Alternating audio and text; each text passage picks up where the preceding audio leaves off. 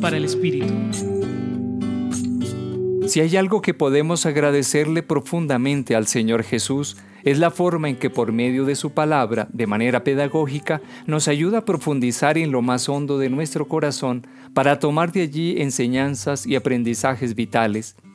El capítulo sexto del Evangelio de San Juan es conocido como el discurso del pan de vida. Jesús se presenta como el verdadero pan, el verdadero alimento que da la vida. Juan 6:48.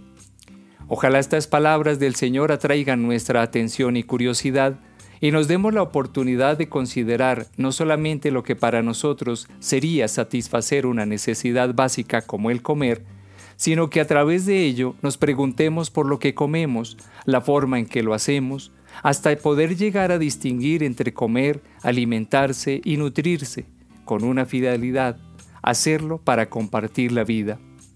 ¿Para qué? Es una pregunta orientadora, nos coloca en la perspectiva de la finalidad, nos permite ver un poco más allá de lo inmediato o de dónde nos paramos. Podemos comer para satisfacer el hambre, para llenar el estómago y disfrutarlo, pero esto no se agota ahí. Caemos a la cuenta que no vivimos para comer, sino que comemos para vivir, y a partir de ello considerar el tipo de alimento que requerimos, se nos abre un gran panorama en donde parece que tiene cabida el Señor Jesús como alimento de vida. Necesitamos saber elegir ese tipo de alimento para nuestro cuerpo y espíritu que en verdad nos fortalezca totalmente y nos ayude a vivir con alegría la misión que tenemos en este mundo.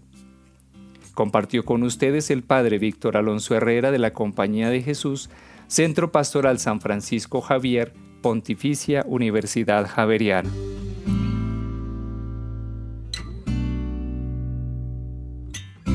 Escucha los bálsamos cada día entrando a la página web del Centro Pastoral y a javerianestereo.com.